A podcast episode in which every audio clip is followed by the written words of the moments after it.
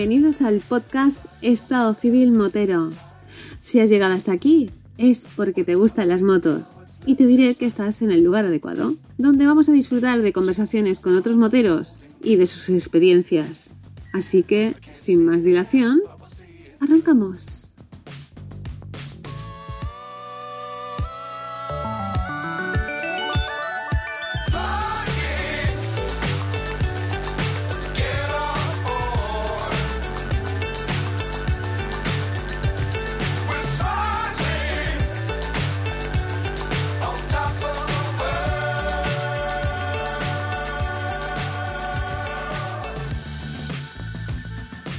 Pasa, chaval? ¿Qué pasa, Vampi? ¿Qué tal, tío? Don Julio Álamo, el tío de Toro en moto. Qué pena, tío, que hace un mogollón de tiempo que no hablo con Víctor Olmedo, el cual está muy, muy desconectado. Hace un mogollón de tiempo que no, que no consigo hablar con él. Ese tío en Mallorca que, bueno, yo no sé, tío, qué quería hacer con él. Mandarle un misil tierra-aire de esos que hacen impacto para decirle que yo, que el Vampi hace un montón de tiempo que no habla contigo. Y molaría que estuviera aquí, entre otras cosas, porque él fue el que me presentó a Julio Álamo, el de Toro en Moto. Pues antes de nada, sabes que con, con Víctor he hablado esta mañana. Así No que jodas. sí, le he mandado un, Whats- un WhatsApp para, para contarle, pues de lo mismo que vamos a hablar tú y yo. Pero bueno, también para felicitarle el año. Y es cierto que está muy desconectado, está, está otras historias. Pero vamos, está bien, está bien. Desde aquí un abrazo fuerte, Víctor, tío.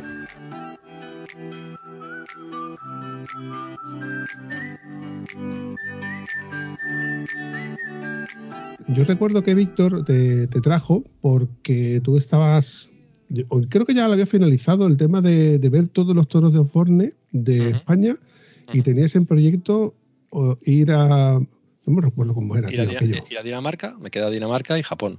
¿Y por qué Japón? Porque hay un toro en Japón. Sí, un coño. toro de Osborne en Japón. ¿Qué será? que ¿Será porque los, nos en la copian? prefectura, la prefectura de Niigata, ¿no? no lo, lo- hab- hubo una ya, exposición de arte al aire libre y al artista que le encargaron el hacer una obra dijo, mira, yo olvídate, pero vamos a poner un toro de puta madre. Entonces le puso en contacto con, con, con Osborne y Osborne dijo, vale, sí, sí, pero como fue un tío polémico, un artista polémico, lo que dijo Osborne, "Vale, lo hacemos de puta madre, pero vamos a estar nosotros. Y, y hasta donde yo sé, sé que subió eh, se fabricó en Japón, que le mandaron todos los planos, que hubo, hubo un trasiego de piezas entre Japón y España, pues pruebas de, de concepto y, y pruebas, por ejemplo, pues el- la prueba con la, le mandaron un trozo de hierro de casi 3 centímetros, que supuestamente iba a ser lo que iba a ser el toro.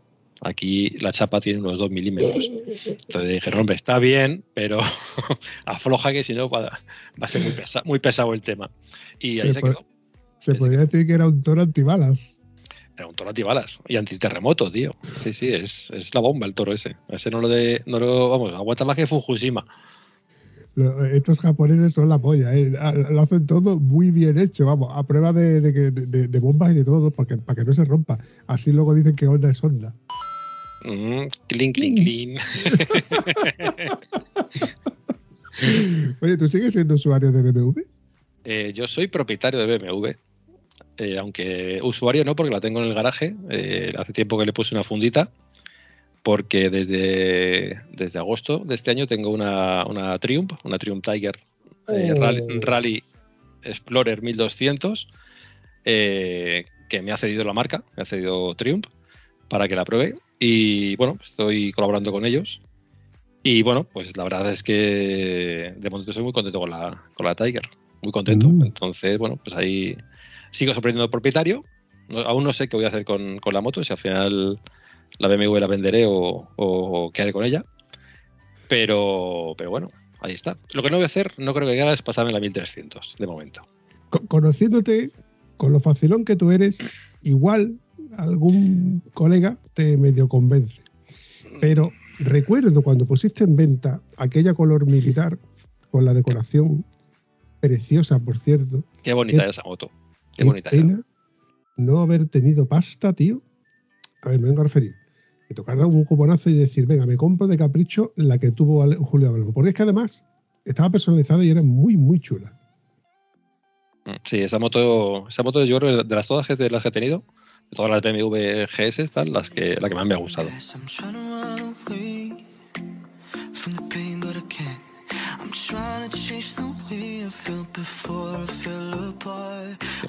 Pero bueno, ahora también te digo que desde hace, desde, bueno, desde el verano pasado he visto que, y he comprobado que hay más mundo, hay más, más allá que BMW. Y te digo que la, la, Tiger 1200 es una moto acojonante. Sobre todo, tiene un comportamiento en campo, con una llanta 21 que tiene delantera y una horquilla fantástica que hace, hace muy fácil meterse por campo con esa moto, a pesar de lo grande que es. Entonces, bueno, pues cara a, a futuros proyectos y futuras historias, es una moto que también, también me gusta mucho. Pero no es mía, no es mía.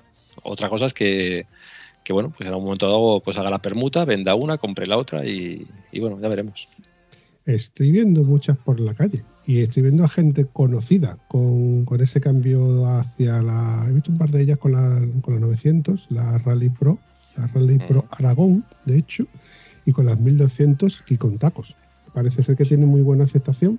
A ver, yo no soy probador de moto, no puedo nunca comparar. De hecho, sería muy mal comprobador de moto porque siempre la compararía con mi rubia. Y mi rubia, pues, es una moto eh, ciertamente obsoleta. Que de hecho, estoy yo a, ver si mm, la actualizo con una de esas pantallas con Apple CarPlay para... A mí, a mí, el tema de la tecnología me encanta. Y tú que eres eh, informático, pues deberías de saber que estas cositas molan. Cuanta más tecnología y más información tengamos, mejor. Ojo, siempre y cuando miremos a la carretera, las cosas como son.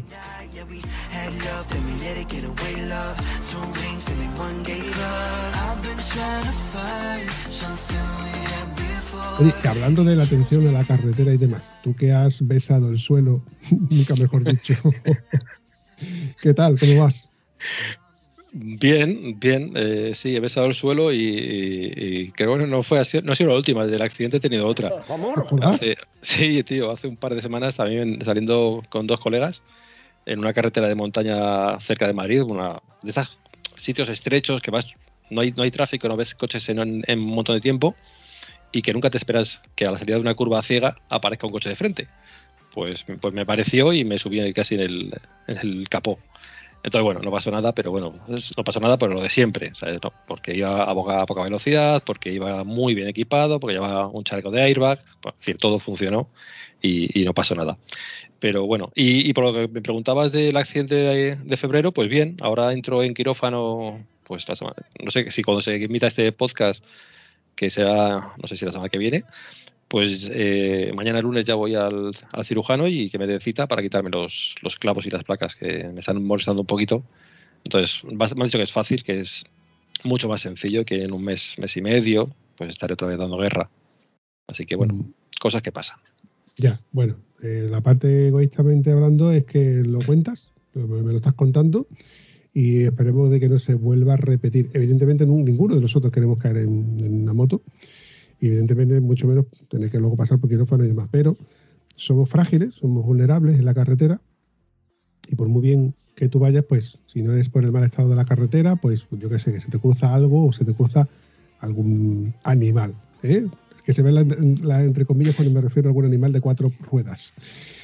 Pero bueno, eh, nosotros nos exponemos a cambio de la felicidad que nos da circular en moto y hacer kilómetros como si no costara. Por cierto, acabo de caer en la cuenta que hace poco te mencionamos. ¿No te pitaron los oídos hace poco? No, no sé, no sé. Refrescame, refrescame. Pues que resulta que casualmente me pasó por aquí, por el podcast de Estado Civil Motero, un chico, Mark, que hizo tu, tu reto, pero en moto eléctrica. Algo que a priori parece, iba a decir ridículo, no, pero eh, no, con eso mola hacerlo con una moto térmica, pero conforme me lo estaba contando, lo estaba disfrutando y lo estaba reviviendo de manera que, coño, pues es un reto que volaría hacerlo. Y entre otras cosas por la, eh, la complejidad ¿no? de hacer ese recorrido sin que te das sin batería y que luego puedas volver a repetirlo en, ciertas zonas y, luego la, accesibilidad que puede tener una moto de, de, ese tipo. Y la verdad es que sale un episodio muy chulo, aunque reconozco que ha habido muchos comentarios negativos, bueno, negativos no exactamente, ha habido comentarios del tipo, eso todavía es inviable, todavía tenemos que avanzar en el tema de la tecnología, etcétera, pero Mark ha demostrado que es factible, que es posible, que es tangible hacerlo con una moto eléctrica. Yo de todas formas sigo pensando que soy enamorado del olor a gasolina, eh, los tubos de escape ahí que hagan ruidito, y de momento vamos a seguir con las motos de combustión siempre y cuando nos lo permitan. Sí, yo, yo también abogo por eso. Es decir, lo eléctrico está de moda, pero, pero también hay un tema, hay un tema por ahí atrás que no es, no es el objetivo de este podcast, pero bueno, es el tema de la contaminación que genera el, el, el generar esas, esas baterías y lo que pasará con ellas. Es decir, yo creo que la moto, y fíjate que yo cuando compré mi primera moto con, con Quick Start, esto del botoncito que le das, yo fui súper reacio. Es decir, yo quería una moto con. Y siempre, y siempre he querido una moto con una llave. Porque para mí montar en moto, arrancar la moto era metes la llave, giras y, arranca eso. Yo empiezo a vivir. Entonces nos van metiendo, nos va metiendo poco a poco hacia ese mundo, eh, bueno, en teoría más fácil, cada vez más, más eh, tecnológico y electrónico y, contra, cada vez más caro y más complejo. Decir, que a mí me sigue gustando las motos de, de antes. Eh, cada vez tengo amigos que tienen, tienen la suerte de coleccionar motos viejas que, que restauran y que hacen cosas súper chulas y, bueno, yo me quedo con la esencia de ese tipo de motos. Sí, bueno, yo te digo, te digo soy partidario tanto de una cosa como de otra. Evidentemente, volvemos al tema de la infraestructura y demás, y que, bueno, pues por ejemplo en mi piso no puedo tirar un cable para poder enchufarla, aunque si tuviese sitio, dinero y accesibilidad, pues no me importaría tener una, entre otras cosas porque, ya te digo, la sensación de un bicho de eso que anda más y de otra manera diferente eh, de lo que andan los motores, pues a ver, me llama la atención. Sí, reconozco que me llama la atención. Y igual, si la pruebo, cambio de opinión. De momento, volvamos a las motos de dos ruedas con tubos de escape y con motores térmicos y viendo gasolina y pasando por los repostajes, etcétera, etcétera, etcétera.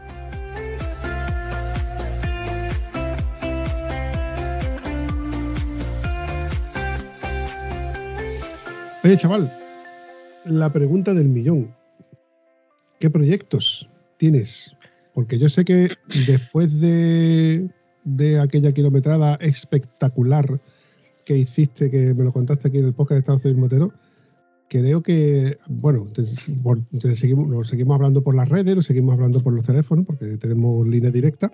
Y a pesar del accidente, aquel que te estuve preguntando y tal, que ya me quedé un poco más tranquilo, creo que tenías algún proyecto por ahí pendiente. Sí, eh, bueno, pues a, raíz de aquel evento que hice en 2000, eh, 2022 y que fue pionero en España, porque fue la primera prueba eh, certificada por una asociación americana llamada Aerombat, eh, y aquel evento se llamó Broken Bones, pues a raíz de ahí, pues bueno, surgieron diferencias con la, con la, gente que yo organicé aquel evento y, y bueno, pues decidí pues el seguir camino porque una vez que el, todo el evento lo había gestionado y organizado yo aquí en España, bueno, pues eh, repetir la experiencia porque hubo mucha gente. Eh, primero, los participantes fueron, son gente eh, espectacular. Eh, una, una, gente que siempre ha estado ahí, siempre he escuchado su, su apoyo y que me han pedido en, en este tiempo, pues, oye, ¿y cuándo es la siguiente, no? Fíjate tú hasta qué punto la gente aclamaba esto, que personas como por ejemplo Raúl Macelas que pasó por el podcast del Motero, que de hecho lo tengo, lo tengo en nómina, abro con por aquello de las nóminas gratis, pero la verdad es que lo tengo, lo tengo mucho. De hecho, lo, lo, nombré embajador del podcast de Estado Civil Motero en las Tierras Medias. ¿eh? A, a, Raúl Mazuelas, un gran fichaje. Un fichaje. Enar, que es de Galicia, que también pasó oh, por, por, tu, por tu evento, y son de estas personas que estoy seguro que, que, repetirán contigo sí o sí. Sí, bueno, yo aparte es que a ambos les tengo mucho cariño, como a, como a casi todo el mundo que ha participado eh, en el evento, eh, que bueno, te digo que, que ha sido espectacular.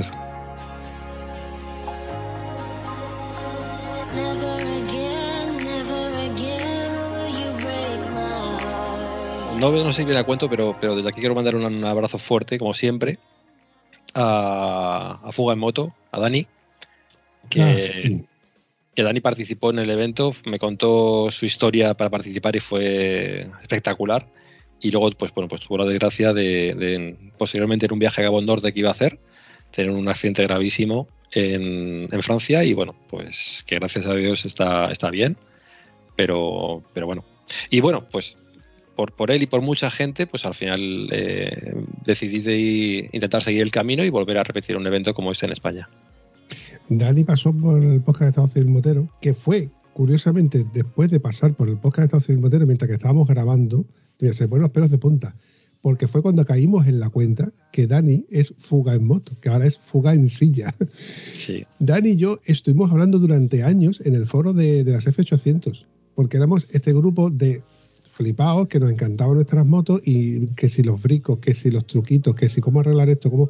Y mm, esto que te, llevas hablando con esta persona años enteros, cruzas conversaciones en miles de posts y miles de conversaciones, tío. Y luego resulta de que fíjate tú por dónde le pongo cara y cuerpo en silla de ruedas. La verdad es que esa experiencia de hablar con él y que me cuente toda esa historia, a mí reconozco que se me pusieron los pelos de punta y haber visto las imágenes de su Instagram. Eh, bueno, las últimas me llenan de alegría cuando lo veo que está dando vueltecitas a qué moto me voy a comprar ahora. Y cuando vi al lado de la Niken digo, qué huevos tiene el tío. La verdad es que es, es alguien que, bueno, que merece la pena, entre otras cosas, no porque yo le haga publicidad, pero escuchar ese episodio, que mola, y luego conocerlo en persona. Eh, tiene una, una, una endereza, una, un- un- una actitud que, que es increíble. Sí, yo creo que esa actitud es la que, la que le ha permitido el, el empezar a mirar al futuro. Él y su, y su mujer, que tiene una mujer encantadora que también sé que le pega, le pega unos chutes de, ánimo y de fuerza increíble. Entonces, esa actitud al final es la que te mueve a hacer, a hacer la vida que merezca la pena. Aunque sea una puta de algo que te haya pasado, pero a seguir para adelante.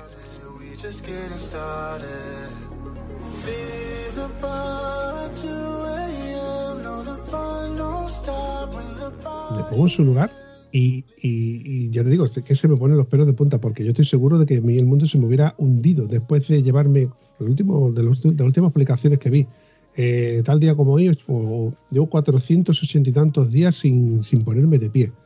Es que eso te, te tumba moralmente en muchos sentidos. O sea, yo, yo no pensaría volver a montarme en moto. Que me encantan las motos, que me encanta el sonido de la moto, que me gustan todas las historias que están alrededor de la moto pero te lo planteas de muchas maneras. Y yo no, estoy- o sea, no estoy diciendo de que lo que esté pensando hacer él sea una locura, sino simplemente que el amor que le tenemos nosotros a esta pasión de montar en moto, de ver sitios eh, sobre dos ruedas, a través de un casco, mojándote, haciendo frío, esa sensación es la que él yo estoy seguro que echa de menos y le em- empujan a seguir todos los días levantándose y con la ilusión de qué moto me compro, en qué moto vuelvo otra vez a sentir eso, ¿no? Esa sensación del frío, del calor, de los mosquitos, del sudor, del secasco que huele a, a macho, macho ibérico. Esas cosas que solamente nosotros sabemos.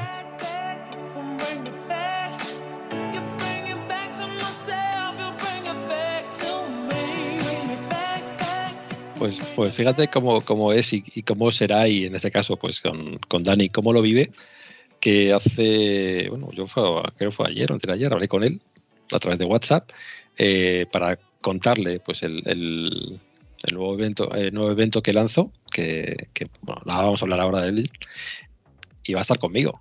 Es decir, eh, va- se va a venir, lógicamente no vamos a montar en moto, no estamos para montar en moto, me ha dicho que no le ponga silla, que trae la suya, pero Qué cabrón.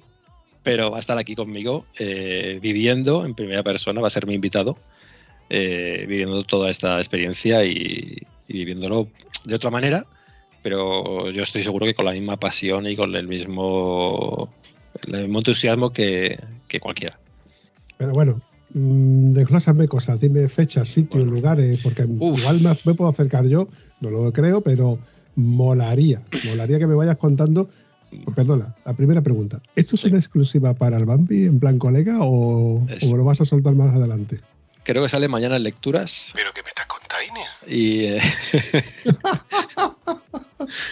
no, no, no, esto, esto, esto te lo regalo a ti. Si es un regalo, si se puede considerar un regalo, que no sé si lo es, pero bueno, que sí, es decir, este evento empecé, llevo trabajando en él muchos meses, muchos, te puedo decir que prácticamente año y pico, no, año y pico, no, bueno, un año, un año largo. Eh, hasta que no tuve confirmación por parte de, de la asociación de Iron Bat que, bueno, que sí que tengo la autorización para hacer el evento oficial, eh, pues no he querido empezar a mover nada y ha sido el día de Reyes, el día, de- el día 6 de enero exactamente, cuando he empezado a comunicar a, a los antiguos participantes pues que esto estaba en marcha, que esto está lanzado y, y que bueno, que ya podían preinscribirse.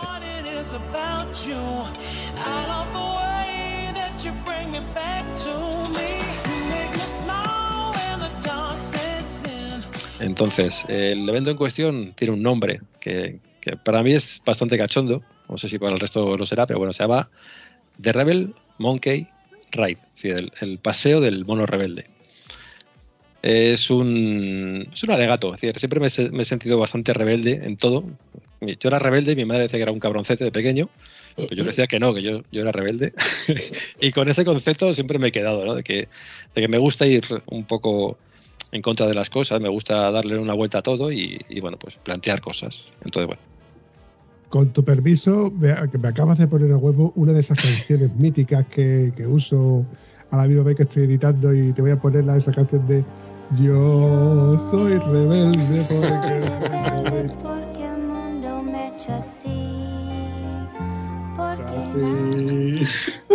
Bueno, a, mí, a mí y todos los que me conocen saben que me gusta muchísimo. Dios, mi canción favorita es Feo, Fuerte y Formal. Pero vamos, que si hay que ser la otra, yo rebelde por un día si, si es necesario, no pasa nada. Nada, todos tenemos ese puntito rebelde y gracias a Dios, ese puntito fue el que, el, el que nos hizo eh, cuando tu mamá te decía no te montes en moto, pues yo me monto en moto, no hagas esto, pues yo voy y lo hago. De hecho, si no es por ese puntito de rebeldía, ¿qui- ¿a quién se le ocurre hacer 1600 kilómetros en moto en 24 horas? Bueno, eso y el no hay huevos o y sujétame el cubata. Bueno, pues, pues fíjate, eh, para obtener, para cerrar el acuerdo con, con la asociación, eh, aproveché que hay un, hay, hubo un evento eh, en septiembre, que el concepto es un evento que se repite mm, periódicamente y se llama Ride to Eat. Básicamente es viaja para comer. Entonces, el, último Ride to Eat al que yo asistí fue en París. Entonces, eh, yo subí a París en moto desde Madrid para que quedamos a las 4 enfrente de la Plaza del Trocadero, que está enfrente de la Torre Eiffel. Nos hicimos una foto debajo de la Torre Eiffel y nos fuimos a tomar una cerveza, una hamburguesa y se acabó el evento. Vuélvete para casa.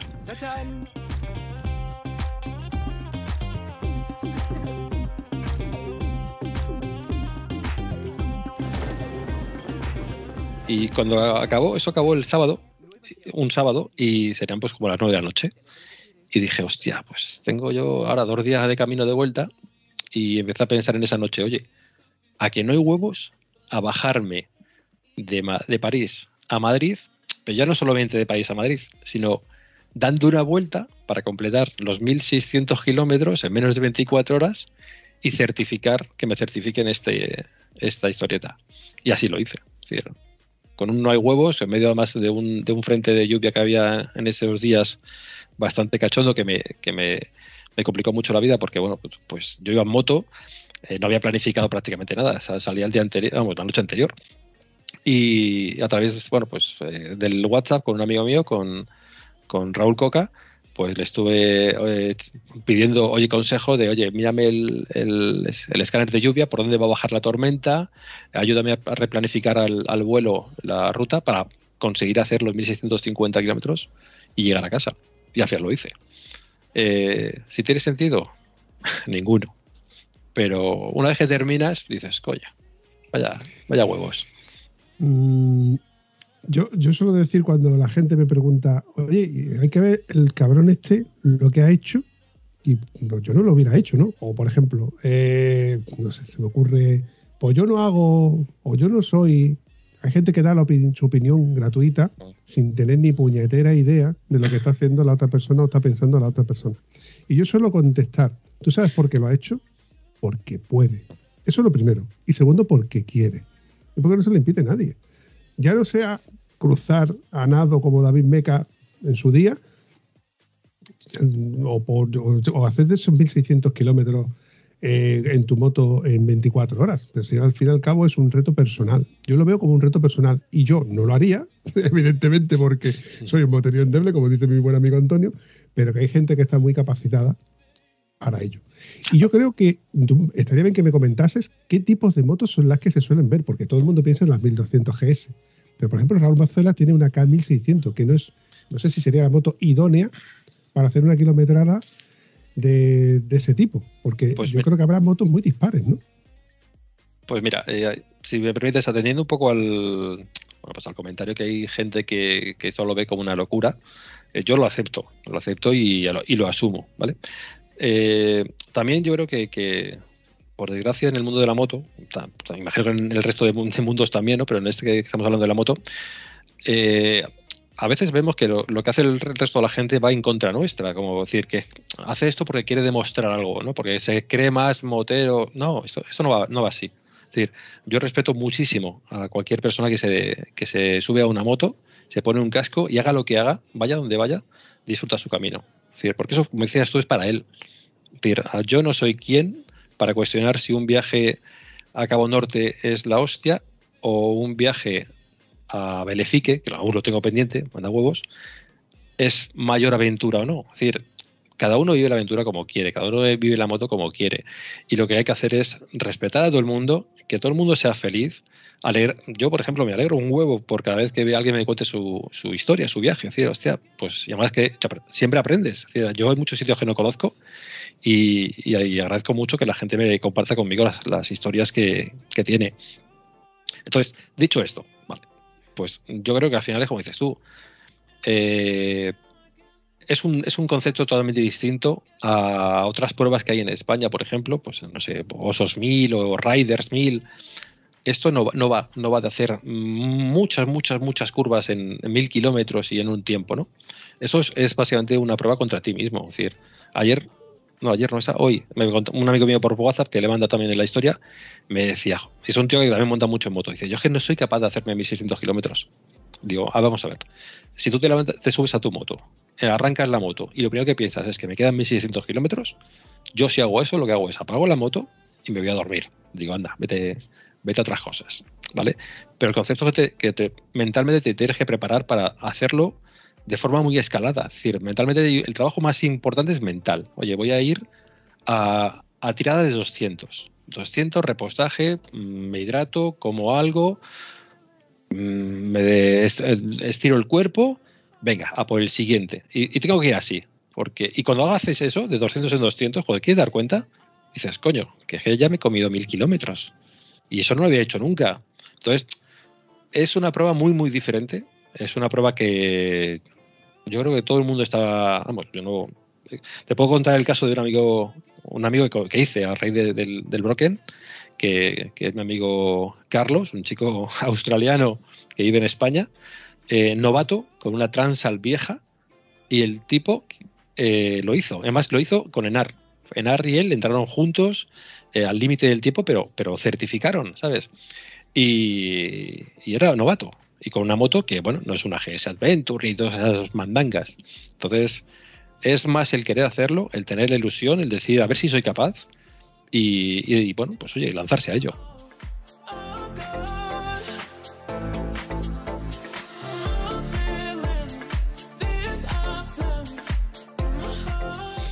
Entiendo la parte en la que uno se planifica este, este evento con, con ese estrés de tengo 24 horas que voy a estar sin dormir, que empiezo de noche y termino de noche, si mal no me equivoco, eh, corrígeme si me equivoco. Bueno, es el el límite son 24 horas. Eh, yo, por ejemplo, para venir de París, eh, tardé de 18, 18 horas.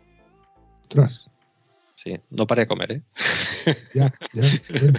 No tenía, no tenía nada que hacer por el camino, más que co- comer algo, refrescar, hidratarme y, y tirar. Y eso sí, hice una noche porque yo salí por la mañana, yo salí a las 9 de la mañana. Entonces a mí se me hizo más duro.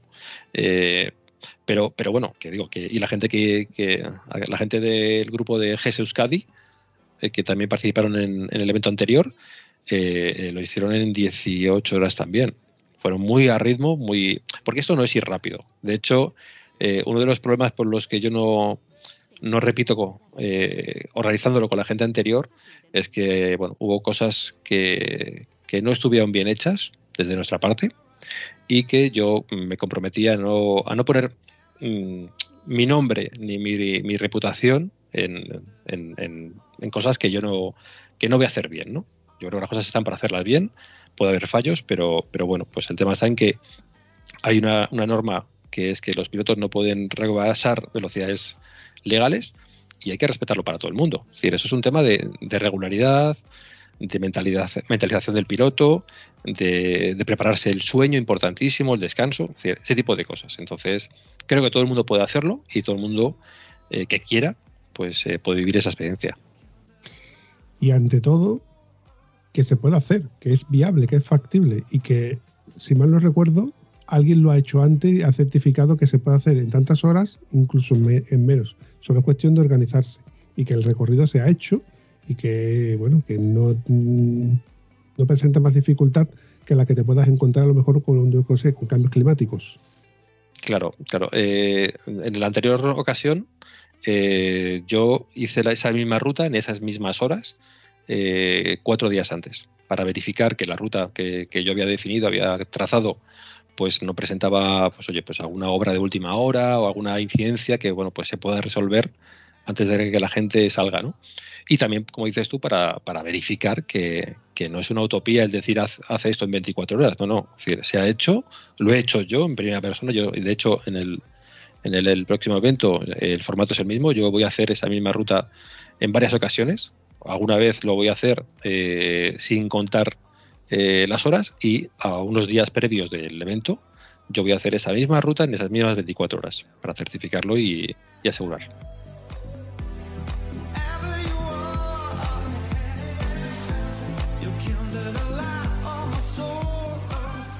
Supongamos el hipotético caso, imposible por mi parte, que yo lo con- consigo llegar no solamente a la meta de salida, sino que la meta de entrada. Y lo consigo en menos de 24 horas. ¿Qué me llevo? E Independientemente de la gratificación personal, que tiene que ser algo grandioso, porque ya, ya de por sí estoy diciendo que yo no lo voy a hacer y no podría hacerlo. Pero tú imagínate que lo hago. Que lo hago yo es algo eufórico. Y vuelvo aún más eufórico detrás de un colega o delante de, de otra persona que me está yo que, que tú puedes, que tú puedes, y tú ves animado y tú te ves con, con- con ganas y con potencial. Llego. ¿Qué me llevo además de, la- de esa gratificación por parte de la, de la organización? Bueno, lo primero, yo creo más importante es un abrazo que te doy, que te fundo, ¿sabes? Te Por- como los huevos, Te Julio. como, te como la cara. No, pero te lo digo porque, porque para mí eh, me pasó la otra vez. Y el cariño que yo le pongo al evento y el cariño que le pongo a esas 24 horas, yo estoy pendiente de, de toda la gente. ¿Sabes? Esa gente va balizada, lleva un dispositivo que yo voy a saber, yo sé dónde están, pero, pero para mí es una responsabilidad. Entonces, eh, cada vez que entra alguien, eh, para mí lo primero que hago es ir a por él mm, y darle un abrazo y decir, tío, mm, si has llegado en tiempo, pues qué bien. Si has llegado fuera de tiempo, ole tus huevos que lo has intentado y te espero la siguiente vez. Y, y luego, aparte de eso, bueno, pues eh, quien consigue hacerlo en las 24 horas perceptivas, eh, bueno, pues eh, ese, ese recorrido se certifica por Ironbat, con lo cual pasa a, obtener un certificado con un número de piloto que le va a acompañar toda su vida, como piloto certificado Ironbat, eh, bueno, pues una serie de parches, una serie de insignias de oficiales de Ironbat, eh, el, parche que, que doy en el evento como finisher, que solamente la, gente que completa, que, completa el, el recorrido las 24 horas lo puede obtener, ese, ese parche, eh, y bueno, una serie de, una serie de cosas que, bueno, van a hacer de ese momento pues un recuerdo para siempre y aparte, bueno, pues que for- em- empieza formalmente a ser parte de Iron Bat Association, que son una asociación que en el mundo son seten- somos 70.000 pilotos certificados los que, los que somos.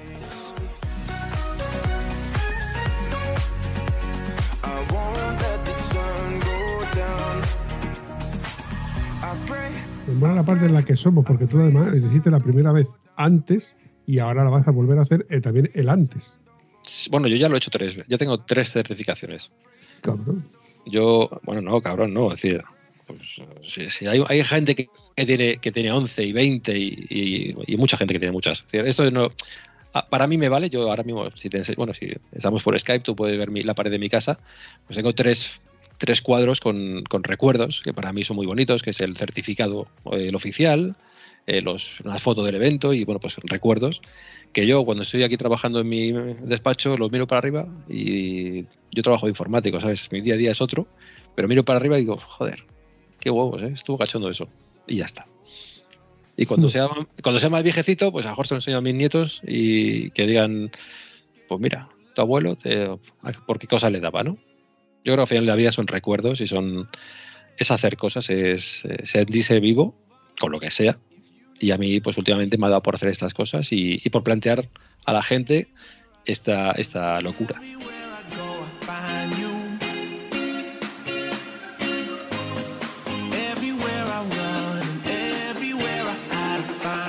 Me quedo con la parte de hacer cosas. Hacer cosas que en otro momento, en otra ocasión, por culpa de o gracias a, las has hecho. De otro modo no lo hubieras hecho.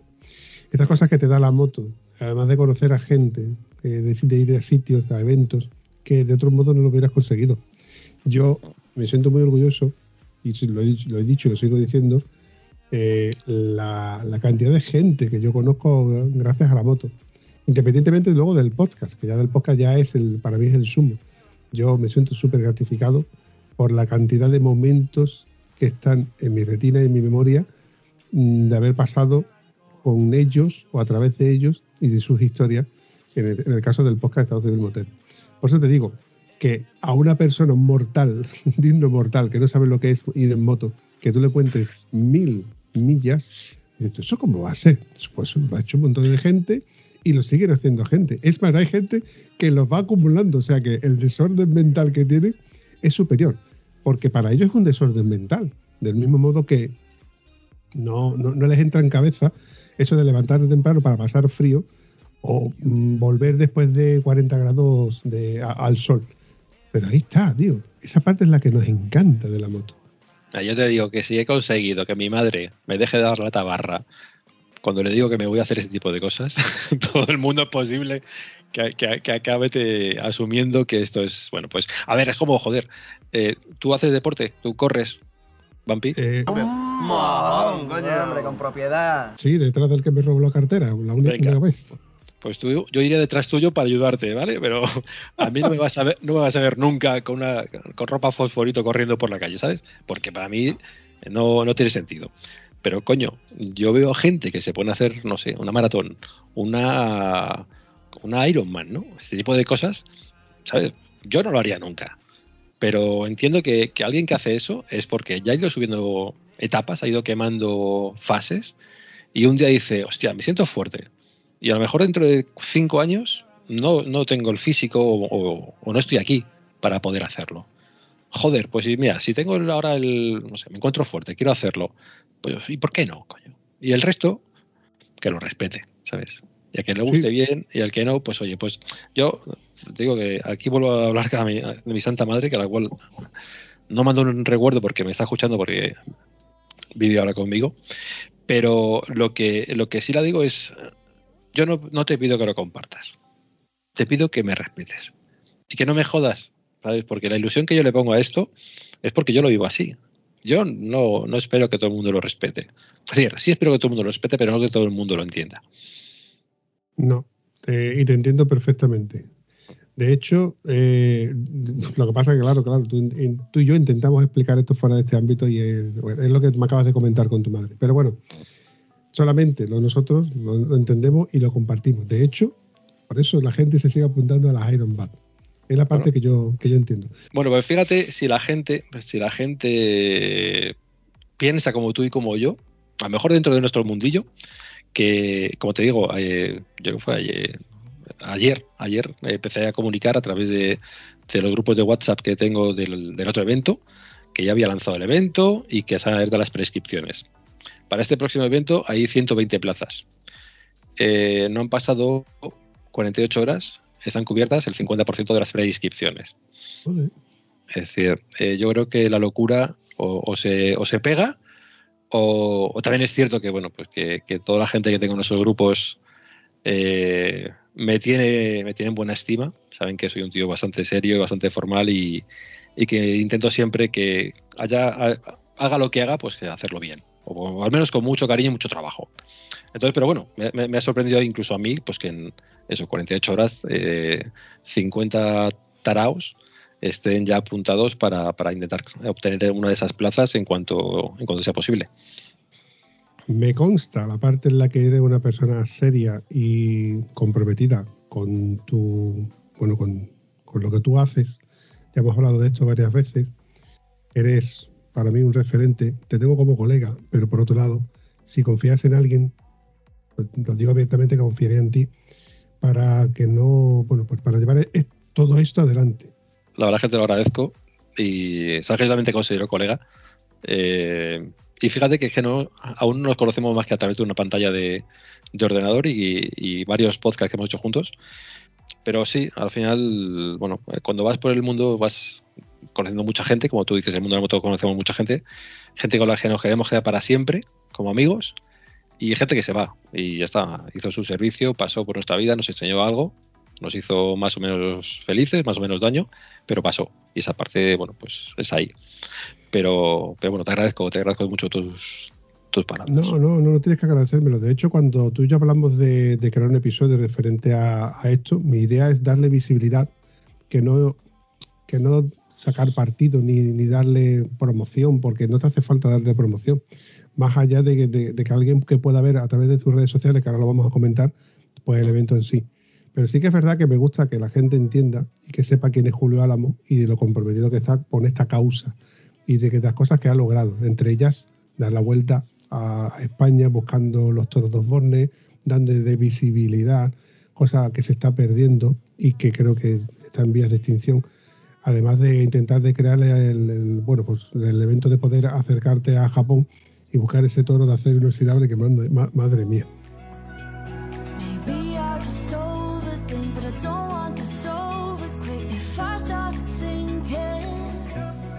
El proyecto de Toro en Moto, por el cual, pues bueno, pues más gente me conoce a mí, eh, que ya hace ocho años que lo lancé. Eh, ahí, es que el otro día lo, lo estuve mirando en la web, porque siguen entrando gente que lo sigue haciendo. Hay 1300 fotos, tío. Joder. Decir, mm, mm, me sale por una pasta el aguantar los vicios de los demás, porque eso, eso al final lo pago yo, el servidor y todas esas historias, pero, pero me, me alucina ¿no? que haya 1300 fotos, es decir, 1300 momentos en los que la gente ha sido feliz por una cosa que a mí se me ocurrió un día de camino a, ver una chavala, ¿sabes? Ya, bueno, te- te- como anécdota te contaré que, aparte tienes que acordar de esto, un día que yo salí con la moto de estas veces que digo, vale, voy a dar una vueltecita, te pierdes, ¿no? A conciencia, de- pasas del GPS y tiras por otra carretera que te lleva a otra carretera, uh, por esta carretera no he cogido nunca, y termino con un toro de forne enfrente. El único que hay entre Huelva y Sevilla, que por autopista se ve, pero yo nunca lo he cogido por autopista. Perdón, siempre lo he cogido por autopista, pero esta vez digo, coño, lo tengo enfrente. Digo, mi santo huevo le va a hacer una foto y se la va a mandar a Julio Álamo.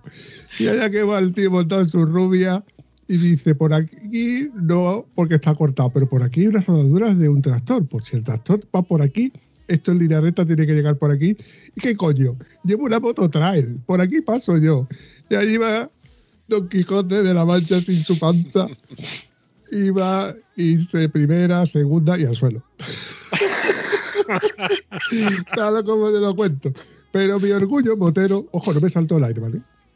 Que esa también es otra. Vamos, me caí, me caí casi que parado. Eso que entras en una. El, bueno, por donde pasa el agua, que hace un pequeño carril, bueno, una rodadura tal. La pongo de pie y otra vez, primera y segunda, llego al sitio y con dos huevos el tío para la moto. Lo primero que hago es mandarle un vídeo sudando y le digo, mira Julio, aquí está el tío mandándote la foto y el vídeo. Y luego la subí a, a Instagram. Bueno, fotos chulas, ¿eh? Aparte, señalando con la mano los, los Kinder. Sí, sí, sí. El, el Kinder tiene uno solo. Sí, es verdad, es verdad, es verdad, el Kinder. Además me fijé el detalle que tú lo comentaste también, que el rabo es de, su- es de una pieza. La parte de la que nosotros vemos que parece que no es, que está ahí suelto, es que está pintado de azul. Eh, ¿El rabo o cola?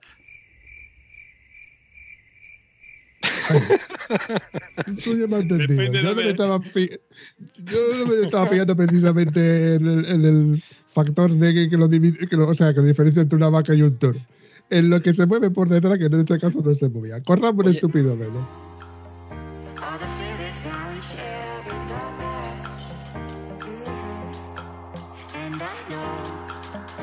relationship. Oye, te conté yo la historia de Wilbur con el, con el toro. Sí, te No. conté, ¿no? ¿No te he contado yo esto? Hostia, la hostia. Bueno, sabes quién es Wilbur, ¿no? Famosísimo Sí. ya, ahora ya Además- famosísimo. Además de que es vecino tuyo, sé que, Sí, sí. bueno, Wilbur se hizo famoso, bueno, lo conocimos los moteros por aquel anuncio que hizo de esa Africa Twin. Esto viene de nacimiento, tío. Yo he sido siempre un viajero, un viajante, tío, un overlander. Me cojo la moto y cuando me quiero dar cuenta, estoy en el Cabo Finisterre, tío. Cojo este mapa, por ejemplo, aquí. Y seguro que he estado. Esto es como mi piel, tío. La carretera, tío. El camino. Subir y bajar. Right, left. ¡Fum! Darle gas, tío. Esto es un clásico, chaval. Yo no contamino. Yo voy haciendo poesía por la, por la carretera y por las calles, tío. Pero no somos malas personas, ¿me entiendes o no? Solo queremos circular en moto. ¿Eh? ¿Pasa algo, tío? No podemos ser felices en esta vida. Si me quitan esto, ¿qué? ¿Qué hago yo sin esto? ¿Me voy a pasear ahí a Madrid-Río? ¿Pero qué me estás contando? ¿Me compro un patinete eléctrico? ¡Que te meto! ¡Gasolina! ¡Mi corazón es de gasolina! Vamos con la moto circulando y si de repente vemos a otro motero, saludamos. Le sacamos así los dedos, ¡eh! ¡eh! Y el otro te devuelve el saludo. Es como un código entre nosotros, ¿sabes? Hay veces que haces así y el otro está empanado y no te ve. Y cae en saco roto. ¡Oh! ¡Wow! Esto es. Esto es Beethoven. Listen, listen, listen.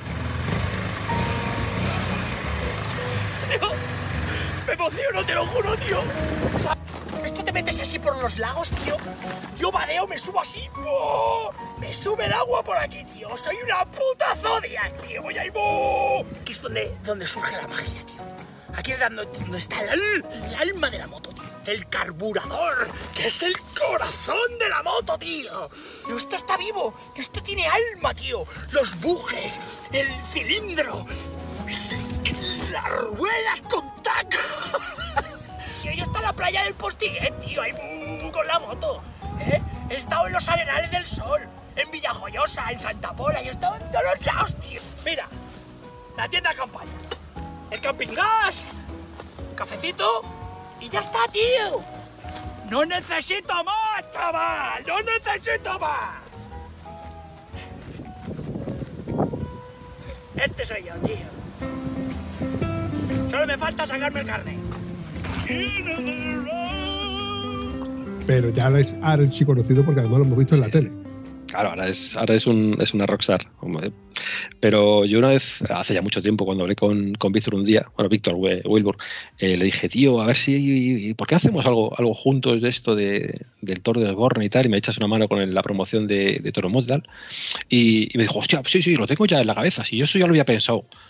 Y, pero imagínate, te- esto tienes que pensarlo imaginándote al Wilbur en su papel, ¿vale? Ya, me dice, nada, tío, mira, yo un plano que estoy yo, pues como en un, como un, como en un taller, ¿no? Con una sierra, cortando piezas. Y aquí como muy, muy entretenido con mis historietas, ¿no? Y el siguiente plano es que ya estoy en el campo y me voy acercando con algo al toro. Tun, tun, tun, tun, tun, tun. Entonces me pongo debajo del, del toro y lo que hago es que me he fabricado un Kinder. Me he fabricado el segundo testículo del toro y se lo, se lo alzo con, un, con una especie de estaca, como una especie de, de, de pancarta. Y le subo el huevo hasta que lo dejo a la altura. ¿Qué te parece? Digo, hostia, tío. me coge los de Oborre y me quita a mí el mío, macho. Y ahí lo dejamos. ¿sí? Fue, eso, fue una, no sé, un brainstorming de estos locos que, que no llegó nunca a nada. Es tremendo. Pero ahí se quedó, es ahí se quedó. Oye, te recomiendo que escuches un podcast que se llama Mi Año Favorito, donde está con Daniel Rovira y Arturo. Arturo Pérez, no me acuerdo exactamente cómo era su nombre, donde es, es Víctor, no es Wilbur. O sea, está Claro. Víctor Wilbur, pero en este podcast es Víctor. Y la verdad es que escuchándolo dices tú, joder, macho, cómo le cambia la voz y lo bien que lo hace. Luego por la parte de que, que tú y yo lo conocemos eh, en acción, que es hiperactivo. La palabra es hiperactivo. Sí, pero eh, yo, vamos, yo te digo que es, vecino mío, vecino de dos calles más allá. De hecho, eh, Wilbur, eh, si me estás escuchando aquí, me debes aún que me invites a, a una paella porque la barbacoa que tienes en tu casa es mía. Yo te la regalé. Así que no te digo más, tío. Pero es, es curioso, Wilbur, Víctor es en, los terrenos cercanos, es un tío, te, diga- te diría yo que incluso tímido, ¿eh? No, es decir, es, es un tío totalmente distinto a ese personaje. Es un tío súper majo, ¿eh? Y aparte que, joder, macho, se le ha currado un huevo y, y todo ese pelotazo que tuvo a raíz de aquel vídeo del Africa Twin, pues eh, ha sido espectacular ver- verle, verle avanzar y, y, oye, pues genial, genial.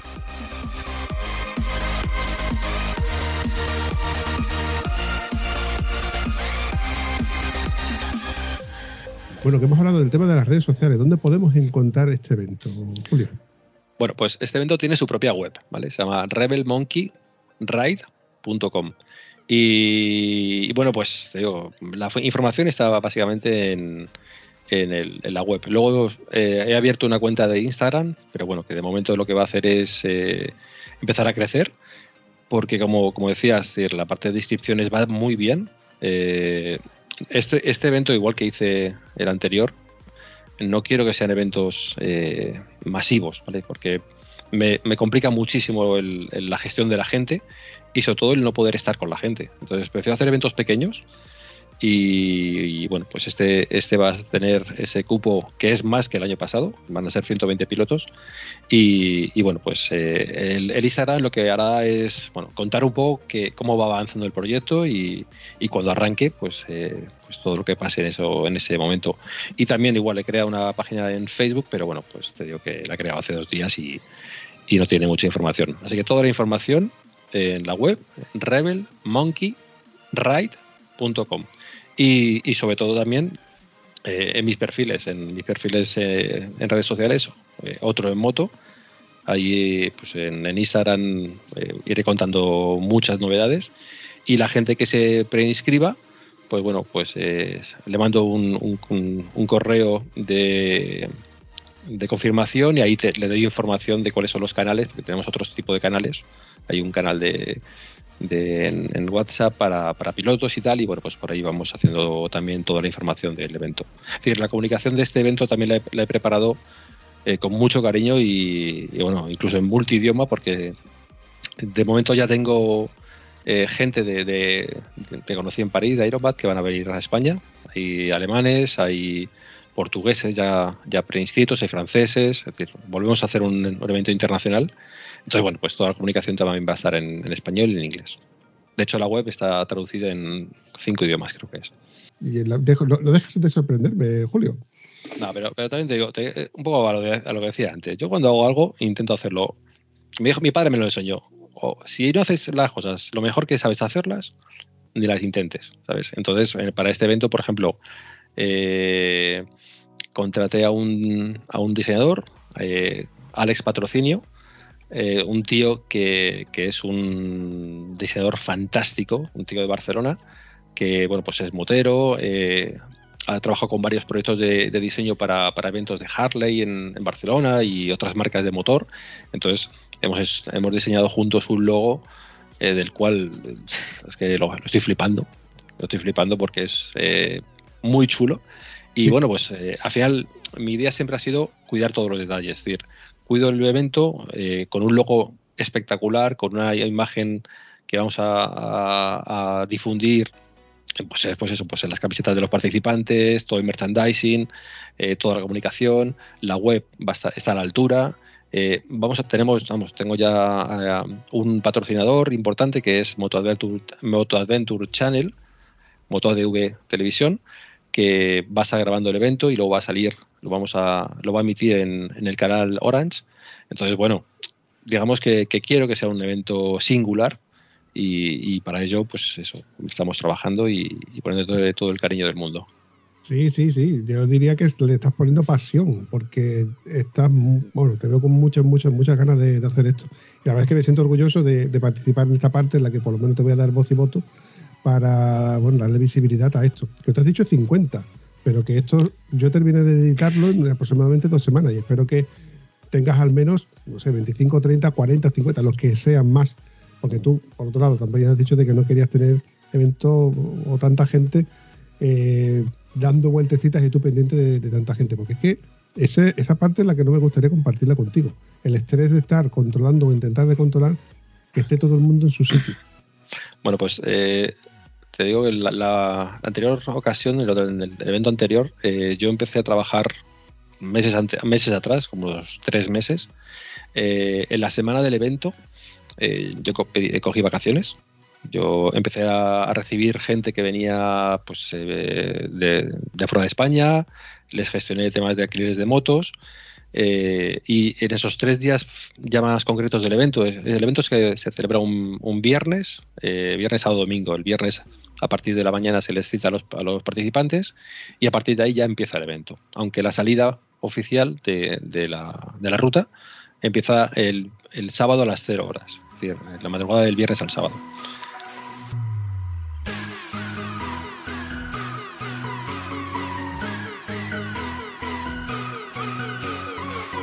Cuando terminó aquel evento el domingo, yo recuerdo estar despidiéndome de los últimos a las 3 de la tarde. eh, me fui a dormir directamente. Eh, creo que amanecí el martes.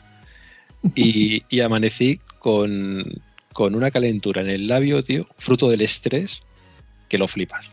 Porque para mí fue un- unos, unos días muy intensos, muy intensos.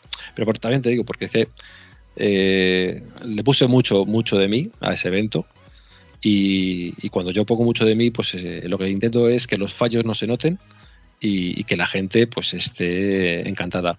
Para esta ocasión le voy a dar un formato nuevo al, evento. Eh, va a haber algunas novedades muy chulas que no puedo contarte ahora mismo, tío, porque estoy pendiente de cerrar eh, fechas. Es decir, la fecha sí que se va, a ser en abril, abril de este año, pero me tienen que confirmar un par de cosas para poder decirte fecha exacta y los detalles de, de precio de inscripción y todo lo que va a incluir el evento. Pero mm, te digo que tengo ganas locas de que cierre eso ya eh, y, y poder contarlo. Mola. De todas formas, estaremos pendientes a través de tu- tus redes sociales, como tú me, como has comentado. Y yo seguiré impaciente que me empieces a contar eh, otras cosillas para, eh, bueno, bueno, a menos intentar replicarlo a través de, mi- de mis redes sociales. Me has contestado una pregunta que todavía no te he hecho. ¿Cuándo termina el evento? ¿Cuándo crees tú que termina el evento? Me decís ya a las 3 de la tarde del domingo, o sea que no, No. te- Claro, no, el, el evento, es decir, eh, el evento en sí eh, termina hasta el domingo, pero los, los participantes, una vez que completan los mm, 1.600 kilómetros, eh, ya sea porque llegan antes de las 24 horas, es decir, de las 0 horas del domingo, o porque llegan antes, en ese momento ellos han terminado ya de participar. Ahora lo que queda es disfrutar. Entonces, eh, ahí em- empieza también la parte muy chula del evento, que es la parte social, en la cual todo el mundo participa y cuenta sus, sus anécdotas y historias. Sí, sí, no, pero me refería a la parte en la que tú estás ahí, a ver cuándo llega el último. Que ya ha terminado las 24 horas, que ya los últimos están llegando fuera de hora, pero tú estás preocupado esperando que todos y cada uno lleguen a la meta. Al menos los que van, a- sabes que van a llegar a la meta, porque siempre habrá alguien que te diga, oye, mira, que me rindo, que lo dejo. Yo mismo diría, oye, mira, no me esperes porque me quedo aquí en el bar este, me tomando mi cervecita tranquilo y descansando y reposando la rubia que está con la lengua afuera. Entonces, esa parte en la que tú estás diciendo, oye, estoy preocupado, que no me falte nadie, que estoy contando todas las ovejitas, que no me falte ninguna. eh, esa parte, pues, mm, bueno, pues me empatizo contigo y me quedo eh, pensativo. Al menos pensativo y deseando que lleguen todos. Pues eh, fíjate, en, el- en la edición anterior hubo un participante, bueno, dos participantes que estando relativamente cerca de Madrid, estaban como unos 50 kilómetros de, de la meta, ya fuera de tiempo. eh, me escribe uno de ellos y me dice, oye, mira, estamos, estamos aquí en este punto, pero ah, el compañero eh, no puede montar más en moto, está fundido. Entonces yo en ese momento eh, bueno, pues, busqué a una persona que me pudiera llevar en coche, nos fuimos a buscarle para que eh, esta persona, este participante, volviera en ese coche y yo me traje su moto. Es decir, lógicamente, bueno, la distancia era, asumible, ¿vale? Eh, y obviamente no iba a dejarle allí tirado, ¿no? Así a 50 kilómetros de Madrid me fui a por él y, le traje. También es por el sentido de la responsabilidad, ¿no? Es decir, eh, yo quiero que esto sea para todo el mundo una experiencia positiva. Es, cierto que es una- también hay que asumir que, tiene riesgos, son muchos kilómetros en carretera y que bueno pues el cansancio puede aparecer y que puede aparecer muchos factores que, no se controlan. La organización no podemos asumir todo, ¿no? Podemos asumir que cada uno tenga que tener su, su responsabilidad sobre sí mismo, identificar cuando está cansado y cuando no puede parar. Cuando no puede más, te paras, me avisas o avisas a, a la organización y estamos tranquilos. Ya sabemos que el día siguiente ya vendrás. Y nosotros estaremos esperando pues con un abrazo exactamente igual que el resto.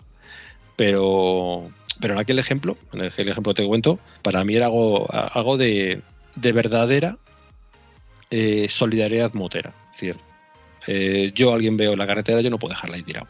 Y si soy el organizador, pues con mucho más motivo. Y, y bueno, pues, eh, pues así lo hicimos en esa, en esa ocasión. Ojalá no hubiera pasado, ojalá hubieran podido llegar por su pie, pero bueno, pues se, se- se dio la situación y, y, lógicamente pues no, no iba a dejarla allí. Oye, rápidamente, para ir finiquitando este episodio, que no quiero alargarlo mucho más porque luego me enrollo editándolo y se me hacen, se me hacen largos. No, no aburridos, porque yo me entretengo un montón, pero se me hacen largos. Consejo, eh, avituallamiento, neumáticos, presiones, equipación, ropa de agua, evidente. Claro.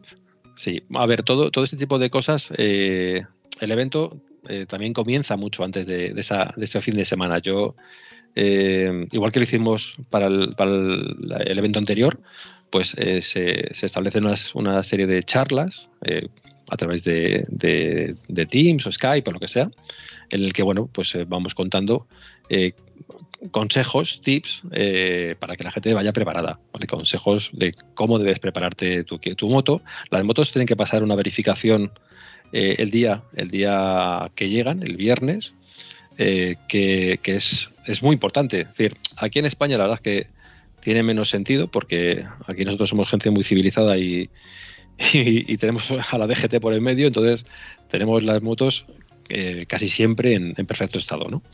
Pero, pero aún así hacemos una verificación de que todo el mundo venga con ruedas, con ruedas que vayan, que vayan bien, que estén bien, que estén en buen estado, que se les comprueba el tema de los frenos, el tema de las luces, porque la moto, la moto se, va, se va a someter a un estrés durante 24 horas fuerte. Entonces la moto tiene que estar bien.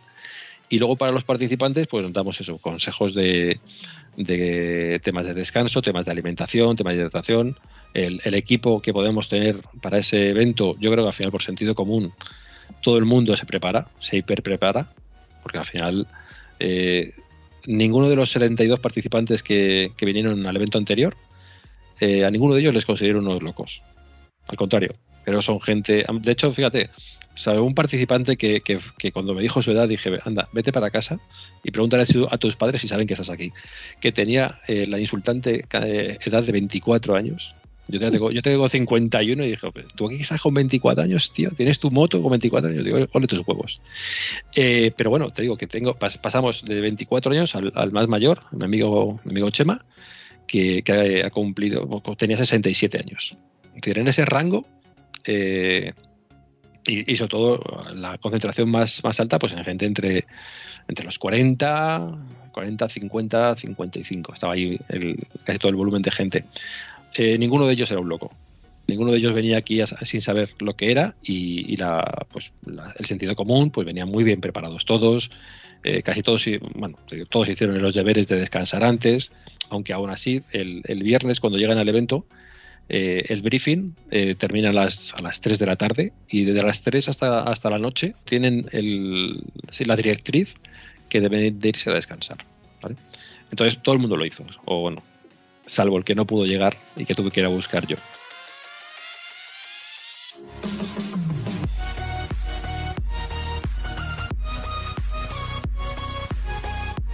Tuvo problemas que no tenía que haber estado, sino que los debería haber solventa- solventado antes de venir, pero bueno, venía de Suiza y, salió así las cosas. Y ese chico no pudo descansar correctamente y eso luego le penó eh, a la hora de poder terminar la prueba. Entonces, bueno, pues todos esos consejos que, son necesarios y que la gente eh, y las preguntas que van surgiendo pues, son, eh, resueltas semanas antes del evento y, bueno, hay- es una dinámica que, la gente, la gente que, que se ha inscrito entre, se ha preinscrito entre ayer y hoy, ya está viviendo la experiencia, ya están ahí, ya están eh, en modo efervescente, ¿no? Preguntando pues detalles y tal, que yo a veces algunos puedo contar y otros no, y que bueno, pues según va pasando el tiempo y va- nos acercamos a la, a la fecha del evento, pues van viviendo de forma más, más chula. Ese también es un punto diferenciador con otros eventos que, bueno, yo me, yo me he apuntado a otros eventos, a- yo he hecho el Coast to Coast el año pasado, he hecho el Sun to Sun, eh, bueno, son eventos muy chulos también, ¿eh? que- con todo mi cariño y mi respeto hacia ellos, pero que, que yo, por ejemplo, al menos mm, eh, los he vivido el fin- la semana que me voy a ellos, ¿sabes? Es, bueno, oh, oye, este fin de semana hay, bueno, pues sí, ya tenemos alojamiento y, y ya está. Como que el tema es llegar allí, hacerlo y ya está. Esto yo creo que la parte diferencial, aparte del tema de la certificación, es que, que, bueno, de una forma más... Lo vives de una forma más intensa, es un poco más, más chulo. Sí, También, es cierto, también es cierto que es mi evento, entonces yo tengo que hablar muy bien del mío. ya, bueno, pero las cosas como son, yo me pongo, no, no en tu lugar, me pongo en el lugar del, del que va a hacer el evento y el, el encontrar a gente que va a hacer el mismo evento y luego terminarlo, eso une. ¿eh? Sí, yo te digo que em, eh, yo a Enar la tengo un cariño de, de la hostia y la conocí allí. A Raúl Mazuelas también, a, a Dani, a, que son, son ses- 60 tíos a los que, que vi allí y que, que nos ha unido algo muy interesante y muy chulo, ¿no? Y la gente que lo ha vivido allí y lo está allí son los que hemos forjado eso de decir, hostia, que yo sé lo que es. Esa parte de- es, es un poco también el rollo de Iron Bat, ¿no? Iron Bat, cuando tú vas a, a cualquier país, decir, cuando yo estuve en París y veo a gente que va con sus, con sus parches de Iron Bat, ese parche no te lo puedes comprar. Ese parche te lo has ganado con tus santos cojones, ¿sabes? O, o tu santa locura. Entonces dices, tío, a ti y a mí nos une algo que, que otra gente no conoce, pero que yo sé, yo sé qué esfuerzo tiene ese parche y ese, y ese tema.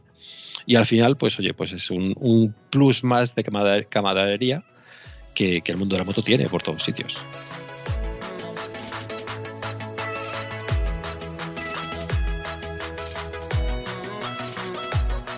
Oye, Julio, tú sabes que yo soy un poquito cabrón, ¿vale? Esa parte en la que no voy a poder resistirme. También es verdad que sí, a ver si me acuerdo. Pero como voy a estar pendiente de tus redes sociales, y aparte tengo tu número, voy a intentar tocar un poquito los Kinder cuando se vaya acercando la fecha para ver qué tal va ese nerviosismo, las pulsaciones por minuto de tu corazón. Nada, tío. Solamente agradecerte que hayas pasado por el podcast de Estado Civil Motero. Me alegra volver a verte. Espero verte pronto, si es posible, Bien. este 2024.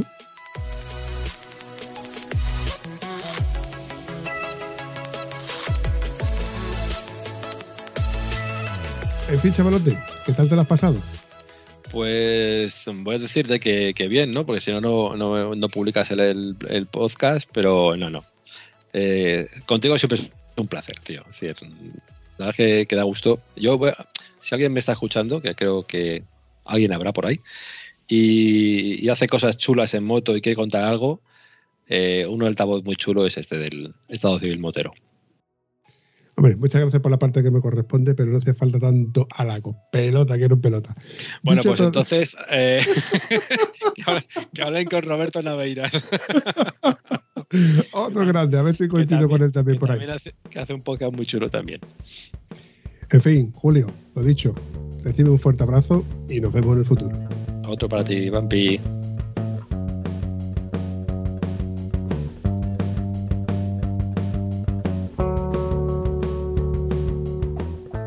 Aquí recortado, voy a tener tomas falsas para un rato, ¿eh? a mí que me encantan las tomas falsas, Ya, ya, Voy- ya sé.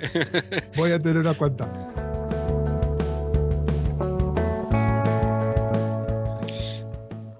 Te voy recortando ya. Que llevo un rato escuchándote y me, me estoy empezando a, aburrir de meter tanto hasta sueño. pues ala, a cortar que no vamos a dormir. Venga, va. Oye, oye Julio, tú sabes. Oye, Pues me- me has ya, dicho sí. antes. Perdón.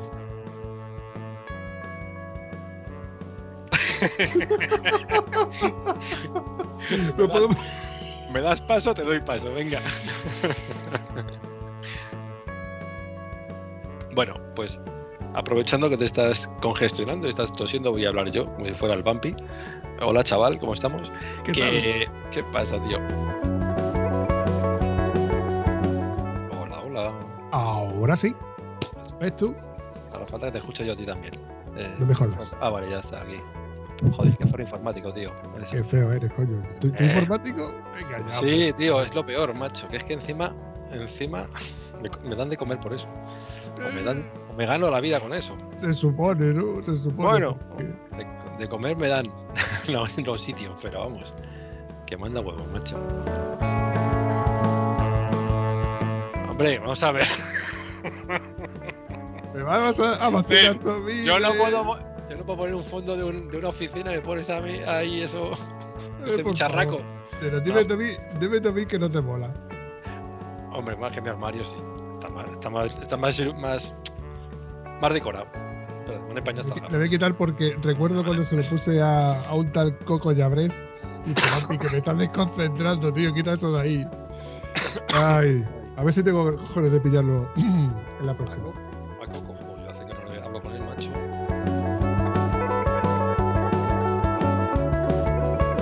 A ver, te recuerdo que estoy grabando, ¿eh? con lo cual esto puede ser usado en tu contra. Ya has empezado, ya has empezado, joder.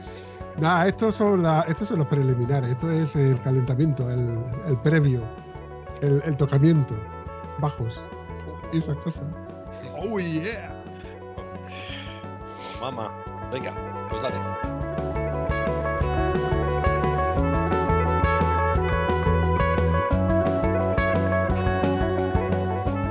Que eso no te lo voy a contar, en- no, puedes, no puedes publicarlo, pero el evento No, pues no me lo cuentes, no me lo cuentes, no me lo cuentes. te lo cuento Porque yo soy capaz de soltarlo en algún momento y la puedo liar.